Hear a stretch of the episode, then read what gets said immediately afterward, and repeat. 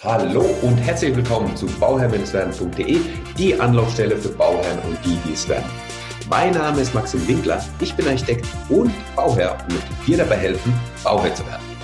Heute eine Finanzierungsfolge. Ich habe ja schon mal eine Folge über das Finanzieren gemacht und jetzt aber eine spezielle Finanzierungsfolge, denn ich habe den Thomas bei mir zu Gast. Der Thomas ist Finanzierungsexperte von der Schwäbisch Hart. Und das ist etwas Besonderes, denn er hat ein riesiges Know-how, was er mit uns natürlich teilt. Und das Schöne ist, er steht euch auch nochmal zur Verfügung, wenn ihr welche Fragen habt. So, aber am besten, Thomas, stellst du dich vielleicht nochmal, nee, erstmal, erstmal Hallo, Thomas. hallo, Maxim, grüß dich, hallo. Genau. Ähm, und stell dich vielleicht nochmal kurz vor, äh, den Zuhörern, damit die einfach so wissen, ja, wer du bist, wo du herkommst, ähm, wie lange du finanzierst und, und, und so ein bisschen was über dich vielleicht. Alles klar. Ja, hallo zusammen. Mein Name ist Thomas Eckert. Ich bin seit 18 Jahren im Baufinanzierungsgeschäft unterwegs. Ich betreue vorwiegend, sage ich mal, den Raum Berlin-Brandenburg. Mhm. Aber die Bausparkasse ist auch bundesweit unterwegs. Insofern kann ich gern alle Fragen, die aus dem Bundesgebiet kommen, auch äh, beantworten. Ja. ja. Das ist ja eigentlich so heutzutage äh, übers Internet sowieso eigentlich kein Problem mehr, die ähm, ähm, Informationen irgendwie weiterzugeben. Ähm, seit 18 Jahren bei der, also im Baufinanzierungswesen, das ist ja ordentlich. Da hast du ja schon äh, die einen Höhen oder die an oder anderen Höhen und Tiefen erlebt. Ähm, Richtig, ja. Also ich, also ich habe angefangen ähm, bei der Berliner Volksbank als Baufinanzierungsberater, habe nebenbei dann auch ähm, noch ein BWL-Studium gemacht, bin dann ähm, vor sieben Jahren zur Bausparkasse Schwäbisch Hall gewechselt. Mhm. Ja, aber habe im Prinzip immer dieses Thema Baufinanzierung im Fokus gehabt und weil es mir einfach Spaß macht und weil es auch ein Thema ist, was alle Menschen, sage ich mal, betrifft, ob jung, ob alt. Und ja, sehr schön. Und ähm, ich meine, da hat man natürlich viel, ähm, also habt, habt ihr, kann man das sagen, habt ihr so einen Fokus? Habt ihr mehr so Einfamilienhäuser, die ihr finanziert oder sind es auch Investoren, die ihr finanziert oder ist es ein Mix von beidem? Wir, wir haben sowohl als auch, also wir haben im städtischen Gebiet natürlich viel mehr Eigentumswohnungen, im ländlichen natürlich mhm. Einfamilienhäuser, Bestandshäuser, Neubauten, aber mhm. auch natürlich die Kapitalanleger, die halt sagen, aktuell wegen der niedrigen Zinsen, ich kaufe mir eine Wohnung als, äh, ich sag mal, Renten, Renteneinkünfte. Ähm, mhm. Ähm, das haben wir sowohl als auch. Also Privatleute, Firmenkunden, Selbstständige oder Privatiers als auch Kapitalanleger haben wir alles. Mhm. Ähm, be bevor wir jetzt nochmal in die, in die fachlichen Fragen rein, äh, reingehen, ich habe da auch nochmal in der Community bei mir nochmal natürlich nachgefragt in der Facebook-Gruppe, welche Fragen zu den Finanzierungen eben anstehen. Ähm, bevor wir da reingehen, vielleicht nochmal die ein oder andere Story, so die, die du aus deinem, aus deinem ähm, ähm, aus deiner Erfahrung jetzt bisher auch erleben, erle erlebt hast. Ähm, ich meine, man bekommt ja einiges mit und du bist ja als Finanzierungsexperte so, so richtig nah bei den Leuten. Das heißt, du kennst die dann, du kennst die ganzen Daten von den Leuten und so weiter. Ich möchte jetzt aber nicht irgendwelche datenschutzrechtliche Sachen machen, sondern eher so dahingehend, okay, welche Story hast du vielleicht, die vielleicht emotional oder irgendwie bewegend war? Hast du da mal was erlebt, wo du sagst, okay, das war echt so schön, den Leuten ihr, ihr, ähm, ihr, ihr Traum vom Eigenheim zu erfüllen. Das war irgendwie so toll. Und hast du da vielleicht irgendwie ein Beispiel parat? Ja, also Beispiele gibt es mit Sicherheit auch viele, weil ich sag mal, das Eigenheim, ob Wohnung oder Haus, ist natürlich bei den meisten Leuten das primäre Ziel im Leben, dass sie halt auf eigenen Beinen stehen wollen und auch im eigenen Haus leben wollen. Mhm. Und beson besonders schön ist es halt, wenn man, ähm, ich sage jetzt mal, auch in den Ballungsgebieten die Mietpreisentwicklung sieht. Die Mieten steigen und die Leute ziehen dann aus aus den Wohnungen, haben ihr eigenes Heim und sagen dann, Mensch, wir sind so glücklich, dass wir quasi unsere eigenen vier Wände haben. Ähm, das ist eigentlich das Hauptthema, was momentan die Leute bewegt, ja, aus den teuren Mieten raus ins eigene Heim. Mhm. Ähm, und dann natürlich auch, wenn, ich sag mal, ältere äh, Menschen mit jüngeren, also ich sage jetzt mal Enkel oder halt Kindern zusammenziehen, dass man so mehr Generationenhaus finanziert. Ja. Ähm, da kommt mehr als positive Resonanz und die Leute empfehlen einen dann auch weiter, weil die wirklich sagen, Mensch, die Lebensqualität beziehungsweise auch das ganze Umfeld hat sich für uns deutlich verbessert und ja, hm. Ist, ist es tatsächlich so, ähm, so, so ein Thema, dass, dass man einfach, okay, dass man sagt, okay, ich nehme die, die Eltern oder die Großeltern vielleicht nochmal mit ins Haus, baue mir sozusagen ein Zweifamilienhaus, ähm, weil ich damit einfach auch nochmal eine äh, größere Finanzierungssumme einfach oder überhaupt das, die Finanzierungssumme stemmen kann an sich, ja, weil die Eltern oder Großeltern nochmal vielleicht mit Eigenkapital reingehen. Ähm, ist, ist es wirklich so ein Thema, dass es oft vorkommt? Also es kommt oft vor, wenn jetzt von den Eltern einer übrig bleibt, mhm, ähm, dass ja. der dann halt mit in die Familie, äh, mit ins Einfamilienhaus mit äh, reingenommen wird. Mhm. Ähm, oftmals ist es bei den, äh, ich sag mal, bei den Eltern, wenn die Kinder ausgezogen sind, sind die Immobilien teilweise viel zu groß und die sagen, was soll ich jetzt mit 150 oder mehr Quadratmetern Wohnfläche? Mhm. Und dass die dann, dann nochmal ein komplettes Umdenken haben. Mhm. Was momentan sehr stark zu merken ist, dass Leute dann die Immobilien verkaufen, weil die Preise sind ja deutlich gestiegen. Die haben ja. guten Ertrag daraus ja. und ziehen in eine kleinere Wohnung, die mhm. dann natürlich auch altersgerecht ähm, dementsprechend ähm, ausschaut. Ja, also ja, sprich ähm, bodentiefe Fenster, Fahrstuhl etc. Ja, ja, ja, genau. Barrierefreie Dusche etc. Ne? So, so, solche Sachen einfach, richtig, die man, richtig, die man dann richtig. altersgerechtes Wohnen eben einfach braucht und hat. Und das ist vielleicht auch ein guter Tipp eigentlich ne, für die ähm, für die Bauherren da draußen, die sich einfach so ein bisschen vielleicht ähm, ja überlegen, so kann ich mir das leisten? Ist es gerade? Natürlich, wir haben wir haben natürlich immer die die Situation, dass die, die Baupreise und die, die Preise bei den Immobilien im Allgemeinen sich natürlich sehr stark jetzt entwickelt haben in der letzten Zeit, ganz klar. Wir haben aber auch gleichzeitig eben die Niedrigzinsphase. Und ich sage immer, ähm, ich muss ja immer die Immobilie auch so einen, auf 30 Jahre betrachten. Ja, ich habe vor 10 Jahren oder 15 Jahren oder vor 18 Jahren, als du angefangen hast, habe ich zwar ähm, deutlich höhere Zinsen gehabt im Bereich von, ich weiß nicht, 7 Prozent oder sowas vielleicht. Ne? Also ich, ich, ich kann mal ein Beispiel nennen, was ich auch tagtäglich ähm, erlebe. Ja. Die Leute, die, die zu uns kommen, die kennen halt Zinssätze, ich sag's mal, von 0, bis 1,5, ja, aber mhm. kennen halt nicht die Zinssätze 4 oder höher. Ja, bei ja, meinen ja. Eltern war es so, da stand eine 8 vorm Komma. Bei mhm. meiner Finanzierung vor fünf, äh, vor zehn Jahren, da stand auch eine 4 vorm Komma. Mhm. Und das ist auch so ein gewisses Risiko, dass die Leute halt sagen, Mensch, ich ähm, nehme jetzt die günstigen Zinsen, ja, ähm, aber sehen halt nicht, was ist in 20 Jahren. Da können die Zinsen natürlich auch deutlich höher sein.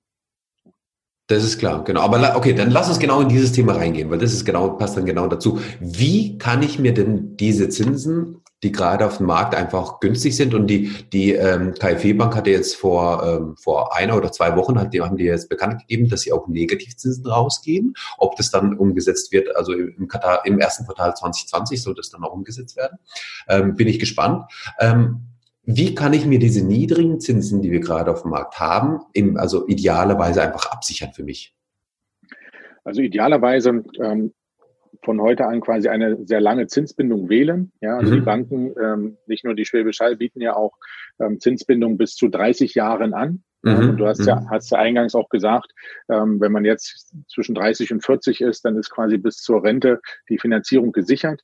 Und bei diesen Darlehen äh, besteht ja auch das BGB-Kündigungsrecht, äh, sprich, dass man nach zehn Jahren auch das Darlehen ähm, kündigen kann. Ja, die Kündigungsfrist mhm. sind sechs Monate noch drauf, ähm, mhm. so dass man auch, wenn man jetzt, ich sage jetzt mal, eine Erbschaft hat oder irgendwo an Geld kommt, dass man dann vorzeitig ablösen kann. Ah, okay. Aber grundsätzlich würde ich empfehlen, aktuell halt sehr langfristige Zinsbindungen zu nehmen und die Rate möglichst auch gering zu halten, damit halt, ich sag mal, lieber humane Belastung und dass man das Ganze dann auch mit Sondertilgung ähm, beziehungsweise Ratenänderungen auch steuern kann. Sehr schön. Das ist genau das, was ich auch immer wieder sage zum Thema Finanzierung. Wählt die Rate einfach so möglichst gering, dass ihr einfach, ähm, einfach flexibel seid. Also das Leben ist unvorhersehbar und da kann ja immer was kommen. Und wenn ich eine ähm, geringere Rate habe, ähm, dafür aber eine hohe Sondertilgung ähm, machen kann, dann spare ich mir das Geld beiseite und dann muss ich einfach die Disziplin aufweisen und wirklich das Geld auch bei, auf ein Tagesgeldkonto legen und dann am Ende des Jahres einmal die Sondertilgung machen.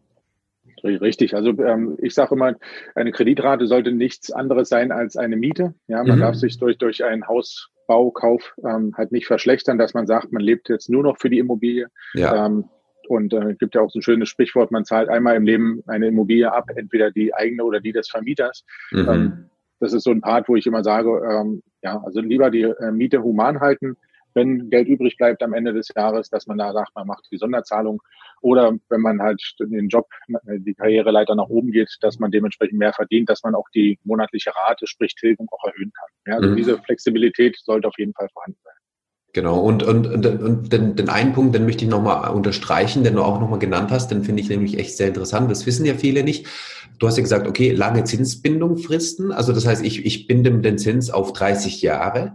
Ich habe aber immer, und das ist ja, das ist ja, ähm, ja ist gesetzlich vorgeschrieben, dass ich nach den zehn Jahren immer die Möglichkeit habe, sozusagen den Kredit ähm, einseitig, aber nur als als als äh, Kreditnehmer den Kredit zu kündigen. Also die die Bank kann das ja nicht machen, ne?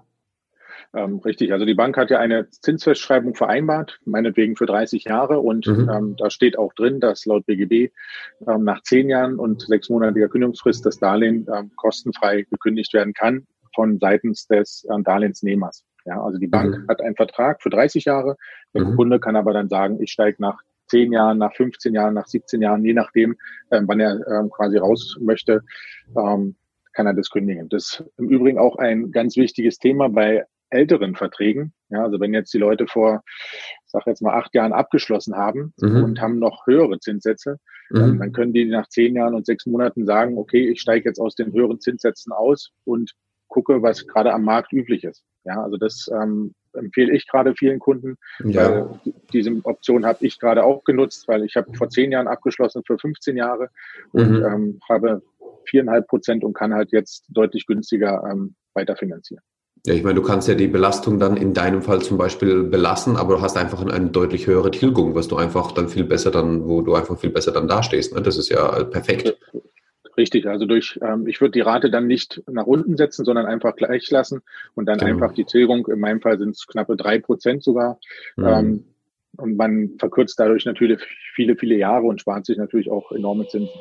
Ja, das ist genau, das ist so. Aber du hast gesagt jetzt, ähm, okay, das, das kann ich nach zehn Jahren machen, ähm, auch nach 15 Jahren? Ja, wenn, wenn der Kredit jetzt der alte Kreditvertrag nach 15, also der läuft 15 Jahre, dann kann ja. ich auch sagen, ich kündige den Vertrag mit sechsmonatiger Kündigungsfrist. Das geht auch. Also prinzipiell, wenn die zehn Jahre rum sind, ab diesem Zeitpunkt kann man im 11., 15. oder später halt ähm, auch den Kreditvertrag ähm, kündigen. Ach so, das, das, ist mir jetzt, das ist mir jetzt selbst auch neu. Ich, habe ich bin immer davon ausgegangen, dass man nach zehn Jahren einmal die Möglichkeit hat. Aber wenn du dann im elften Jahr bist, dass das dann rum ist sozusagen. Aber okay, das ist jetzt äh, die, das ist cool. Das heißt, ich habe ich hab immer eigentlich eine, eine, ein, einen Notfallplan. Das heißt, ich ja. sichere mir jetzt die günstigen Zinsen. Und wenn wir in zehn Jahren, so äh, Gott will, bei minus fünf Prozent Zinsen sind, ja. kann ich diese Sondertilgungs, äh, Sonderkündigungsrecht äh, in Anspruch nehmen und dann sichere ich mir einfach noch die noch günstigere Zinsen sozusagen. Ne? Richtig, richtig, richtig. Das ist ja perfekt. Das ist ja echt ein gutes, äh, gutes, ja, ein gutes Tool, um da einfach mal ähm, ähm, das einfach besser zu steuern zu können. Also ich meine, das ist ja echt super. Ja, also ich, ich merke es immer wieder in den Gesprächen. Ähm, die, die Kunden ähm, wissen es wirklich nicht. Und wenn die jetzt zehn, zehn Jahre oder länger schon den Kreditvertrag haben und da teilweise vier, fünf Prozent noch Zinsen zahlen und man sagt dann entsprechend, Mensch, man kann, du kannst ja raus aus dem Vertrag, ist das erstmal eine Riesenerleichterung und ja, ja, und natürlich auch eine riesen Kostenersparnis. Klar. Das heißt, alle, alle Zuhörer, bitte alle Zuhörer, diese Folge muss jetzt geteilt werden an alle äh, eure Eltern, Freunde, Vereinsmitglieder, wo auch immer, an Leute, wo ihr wisst, die haben schon ein bisschen länger finanziert und die haben deutlich höhere Zinsen. Ähm, hört euch diese Folge unbedingt an und verteilt die auch fleißig weiter, damit die Leute das auch wissen. Ich meine, das ist, das ist Geld, was, das ist, bar, das ist bares Geld, was da auf der Strecke bleibt, ich meine, wenn man das nicht macht, ne? Ist richtig, ja. ja. Okay. Ähm, ja, ähm, jetzt, jetzt haben wir über diesen, diesen, diesen einen Themenaspekt gesprochen. Jetzt, wenn wir, wenn wir ganz am Anfang sind und ähm, erstmal so die Frage ist immer, die ich auch oftmals bekomme, okay, ich weiß ja nicht, wie, wie soll ich vorgehen im besten Falle? Ja, also soll ich zuerst ähm, mir einen Architekten suchen, eine Kostenschätzung machen lassen, dann habe ich, dann, dann weiß ich ungefähr, wo ich bin und ähm, dann gehe ich zum, zum, zum, zum zum Thomas und sagt, hey Thomas, hier, das ist das Haus, ich bräuchte 700.000 Euro ähm, inklusive Grundstück, Kön kannst du mir das finanzieren? Oder der andere Weg, gehe ich zuerst zum Thomas und spreche erstmal mit dir und sage, okay, welchen Finanzierungsrahmen habe ich denn? Das ist auch der Weg, den ich empfehle. Welchen Finanzierungsrahmen habe ich denn? Ähm, und gehe dann eben auf die Suche nach einem Eigenheim oder Grundstück etc. Also was, was würdest du sagen, wo ähm, was der bessere Weg ist? Also ich würde ganz klar empfehlen, erst mit der Bank oder mit dem Finanzierungsberater auch zu sprechen und dann wirklich die Karten offen zu legen, sprich auch ähm, die Selbstauskunft ähm, quasi mal darzulegen, was habe ich für Kosten, was habe ich für Einnahmen, was habe ich an Eigenkapital und mhm. ähm, in, welcher, in welcher Gegend möchte ich kaufen und wie sind dort ähm, realistisch die Kosten, wenn ich ein Haus neu baue. Ja, ähm, das ist immer ein Thema, was viele unterschätzen.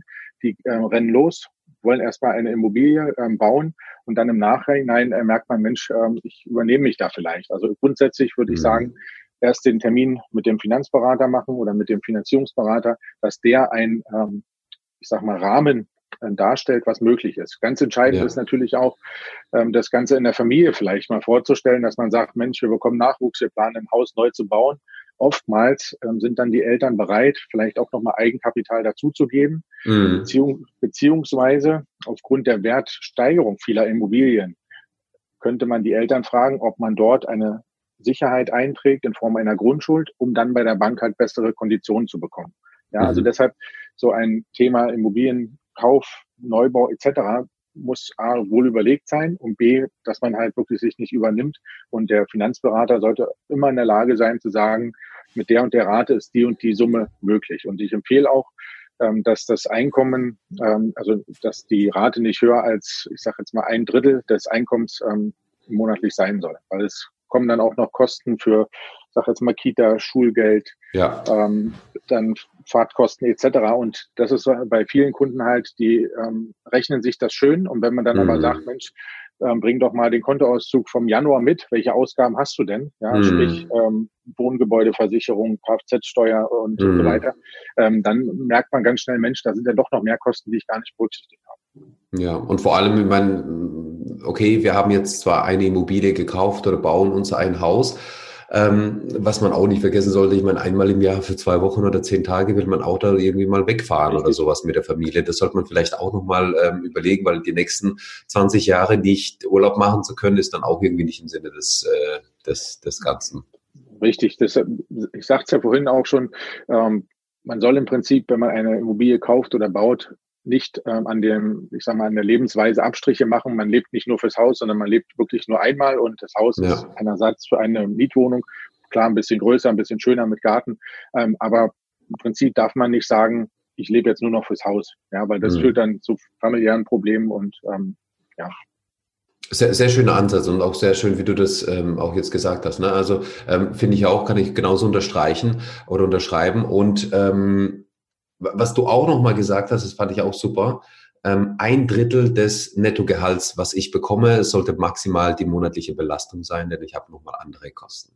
Ähm, und, und, und das Wichtigste einfach, was ich jetzt ähm, aus, aus, aus dem Gespräch jetzt auch noch mitnehme, ist auch noch, seid ehrlich. Seid ehrlich euch gegenüber und seid ehrlich der, der Bank gegenüber einfach, weil wenn ihr ähm, naja, wenn ihr das, wenn ihr euch das schön rechnet, dann, dann, dann fehlt, fällt man einfach tief, wenn man dann einfach irgendwie Probleme bekommt, wenn man dann irgendwie in Stocken gerät.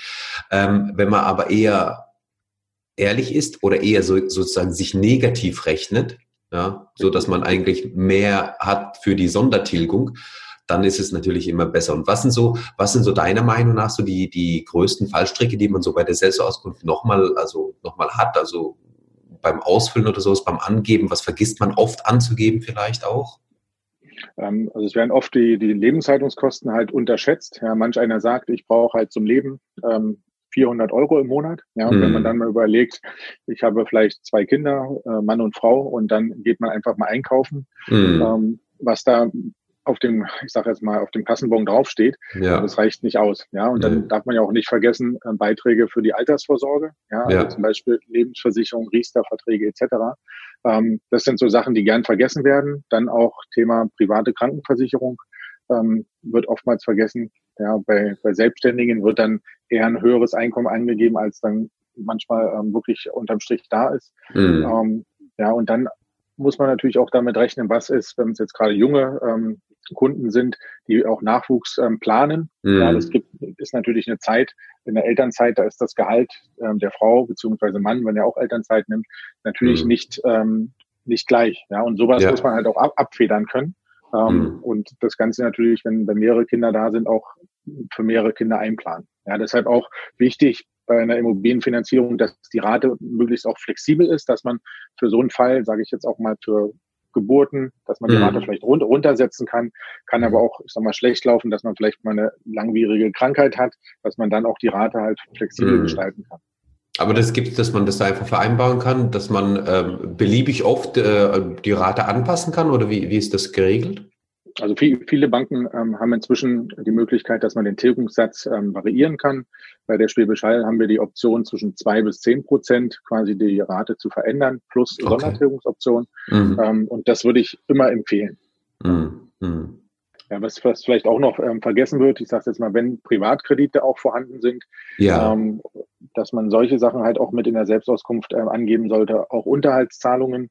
Ja, und äh, Unterhaltszahlungen werden ja auch mm. mehr, sage ich mal, je älter die Kinder werden, gemäß Düsseldorfer Tabelle. Ähm, deshalb, das sind so eine ähm, Knackpunkte, die dementsprechend auch berücksichtigt werden sollen. Und auch ganz wichtig, ähm, beim Neubau eines ähm, Einfamilienhauses oder einer Immobilie, dass man sich da auch einen gewissen Puffer mit einbaut. Ja, also wenn man, mhm. ich sag mal, oftmals kriegt man halt Standard angeboten, will dann vielleicht doch eine größere Badewanne, andere ja. Fliesen etc. und braucht dann mal schnell 10.000, 15.000 mehr ähm, an Eigenkapital. Ich ja. sage immer, man kann nie genug Puffer haben bei einem Neubau. Beim Umbau ja. sowieso. Ich meine, wenn du einen Umbau hast, also bauen im Bestand ist ja immer, du machst was auf und dann siehst du, was drunter ist. Da ist es ja, da ist ja noch, ähm, noch gefährlicher eigentlich. Also dann braucht man eigentlich noch mehr Puffer beim, beim Umbau, bei einer, bei einer Kernsanierung als bei, ähm, bei einem Neubau zum Beispiel. Aber auch da äh, empfehle ich zum Beispiel immer so 10, 10, 15 Prozent, dass man die einfach als Puffer mit einplant. Richtig, ja. Und auch ähm, ich würde in jeder Beratung auch den Finanzierer fragen, wie sieht's aus, wenn ich eine Nachfinanzierung machen muss. Ja, mhm. kann ja sein, dass irgendwas noch äh, teurer wird. Ähm, ja. Diese Option sollte auf jeden Fall geprüft sein. Ja. Genau. Ähm, jetzt, genau, jetzt wollte ich auch nochmal drauf eingehen. So, hast du einen Ansatz, den du verfolgst, also wo du sagst, okay, ähm, Lebenshalt Lebenshaltungskosten oder ähm, wie soll ich sagen, eine Beispielfamilie, ähm, zwei Erwachsene, ein kleines Kind, bleiben wir mal bei einem Kind. Ähm, wie viel Einkommen brauchen die, um welche Summe finanzieren zu können? Kann man das irgendwie so pauschal machen? Oder zum, machen, lass uns mal ein Beispiel machen. Also ähm, pauschal sagen wir immer, ähm, von den Lebenshaltungskosten sind mindestens für ein Ehepaar 1000 Euro monatlich zu nehmen und pro Kind nochmal 200 Euro. Das heißt 1400 okay. bei einer vierköpfigen Familie mindestens. Okay. Ähm, da, dann aber auch ähm, auf die Ehrlichkeit ähm, wirklich drängen, dass man sagt, reicht mir das wirklich? Ja, wenn man jetzt hm. auch bei den Kindern teure Hobbys hat, Reiten, wie auch immer, ähm, dass man das halt auch mit berücksichtigt. Mhm. So, und wenn man dann sagt, ähm, ein weiteres Drittel, ähm, sage ich mal, ist die Kreditrate. Ähm, also wenn die Familie jetzt meinetwegen 4000 Euro netto hat, ähm, mhm. wäre die Kreditrate bei 1,2. Dann nochmal die Lebenshaltungskosten von 1400 Euro, ist man bei 2600. Mhm. Ähm, und dann würde man sage ich mal, das wäre so ein gesundes Verhältnis. Und je nachdem, wenn man deutlich mehr verdient oder auch weniger, muss man das natürlich anpassen. Aber grundsätzlich ähm, sage ich, ich betreue den Raum Berlin-Brandenburg, wenn mhm. man ein Einfamilienhaus neu baut, mit Grundstück, allem drum und dran, ist aktuell nicht, also viel möglich, dass man unter 400 bis 500.000 überhaupt quasi eine Gesamtkostenaufstellung ja. hinbekommt. Ja. ja. Und da muss man einfach überlegen, wir als Bank rechnen immer, ähm, dass auch die Zinsen natürlich in 10, 15, 20 Jahren auch noch zahlbar sind durch die Kunden. Das heißt, wir rechnen intern mhm. mit einer Zins- und Tilgungsrate von 6 Prozent. Ja, das heißt, wenn ich jetzt ein Darlehen aufnehme von, ich sage jetzt mal 300.000 Euro, 6 Prozent, 3 mal 6 sind ähm, 18, das sind 1500 Euro im Monat, mhm. die quasi wir als Bank mit einrechnen. Ja. Aber man muss im Prinzip auch schauen, wie sind die Gegebenheiten, wie groß ist die Wohnfläche des Hauses, weil das Haus heizt sich ja nicht alleine, da muss man halt auch noch Kosten mit ansetzen, ähm, Grundsteuer, ähm, Müllabfuhr etc. Habt ihr, habt ihr jetzt aus Bankensicht ähm, andere Faktoren, die ihr ansetzt, wenn man zum Beispiel hingeht und sagt, okay, ich baue mir aber ein Passivhaus? Also ähm, von, der, von den Stromkosten nein. Also wir, hm. wir setzen letztendlich, ähm, sage ich mal, so eine Pauschale intern an.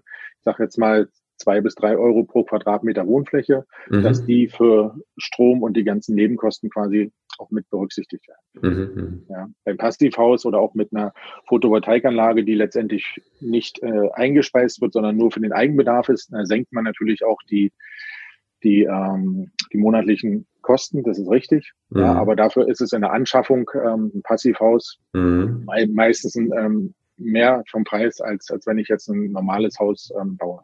Ja, genau. Ja, genau. Auch eine Photovoltaikanlage, die muss sich natürlich rentieren. Und da mhm. muss man natürlich auch viele ähm, Stromverbraucher haben oder auch eine große Familie, dass man dementsprechend ähm, das alles reinbekommt. Genau, ich, ich habe ja mal ein Interview geführt mit dem ähm, äh, Professor Leukefeld, mit dem Timo Leukefeld. Er ist, ähm, er baut so Plus-Energiehäuser im Endeffekt. Ne? Also hat die so entwickelt, dass er eigentlich so viel Strom und Energie produziert, dass er äh, 90 Prozent vom Jahr oder 95 Prozent vom Jahr ein E-Auto laden kann mit dem Strom, den er selbst produziert im Endeffekt. Ne? Das ist ja also solche Sachen. Natürlich ist es dann teurer, das mhm. so zu bauen nach seinem System, ähm, ganz klar. Aber es ist zumindest so, dass du dann ja damit vielleicht dann auch dir diese Autarkie, also solche autarken Häuser dann eben leisten kannst, gerade bei den niedrigen richtig. Zinsen. Ne? Absolut richtig, ja. Ja, wir haben auch gerade für Photovoltaikanlage oder auch für diese Passivhäuser, es gibt ja Förderprogramme seitens auch der KfW. Mhm. Ähm, und das sind halt auch Punkte, bevor man wirklich plant, ein Haus zu bauen oder zu kaufen, dass man auch schaut, was gibt's da Beförderung? Ja, also sprich mhm. KfW-Darlehen, du hast es ja eingangs äh, angesprochen. Anfang 2020 plante die Bundesrepublik da auch KfW-Darlehen äh, auf den Markt zu bringen, die vielleicht einen Negativzinssatz haben. Ja, mhm. und das sind so Punkte, dann Riester-Förderung, dann gibt's noch Baukindergeld. Also die Punkte sollte man halt vorher in Ruhe abstecken. Ja, mhm. klar, man kann sich im Internet, im Forum belesen. Dennoch ähm, empfehle ich immer, ähm, auf jeden Fall jemanden ähm, mit dazu zu nehmen, der quasi schon Finanzierung ein paar Jahre gemacht hat, ähm, und, oder zur Hausbank zu gehen, dass man das Thema dann in Ruhe mal abklopft. Hm. Jetzt hast du ein, ein, sehr schönes Stichwort angesprochen, die Fördermöglichkeiten. Kannst du vielleicht nochmal, du hast jetzt ein paar schon genannt, klar, kannst du uns vielleicht nochmal ein paar, ähm, also so eine Übersicht geben, welche Fördermöglichkeiten habe ich denn überhaupt zur Verfügung aktuell? Ja, so, an dieser Stelle machen wir eine kurze Pause und gleich geht es weiter mit dem zweiten Teil. Denn im zweiten Teil besprechen wir noch so spannende Themen wie zum Beispiel, was passiert eigentlich in der Elternzeit, ja? Wenn der eine Partner in Elternzeit ist, zum Beispiel zwei Jahre, kriegt man dann trotzdem was finanziert und was passiert, wenn man jetzt einen Arbeitgeber gewechselt hat und man hat einen Arbeitsvertrag, der natürlich in der Probezeit ist, beziehungsweise was passiert, wenn man in einem befristeten Arbeitsverhältnisses? Das sind einfach spannende Fragen und diese behandeln wir einfach im zweiten. Also, bis bald.